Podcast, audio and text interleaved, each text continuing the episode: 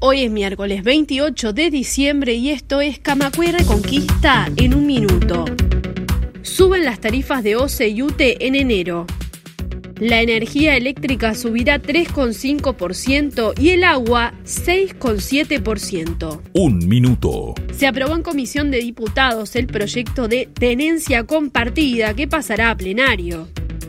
Los defensores de la iniciativa insisten en ver a sus hijos, aunque pesen sobre ellos procesos judiciales por abuso o violencia de género contra sus exparejas o hijos. Noticias en un minuto. En Argentina, Abuelas de Plaza de Mayo anunció que encontró al nieto 132.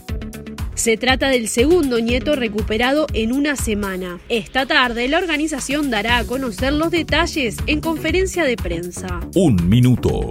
Más información en radiocamacua.ui.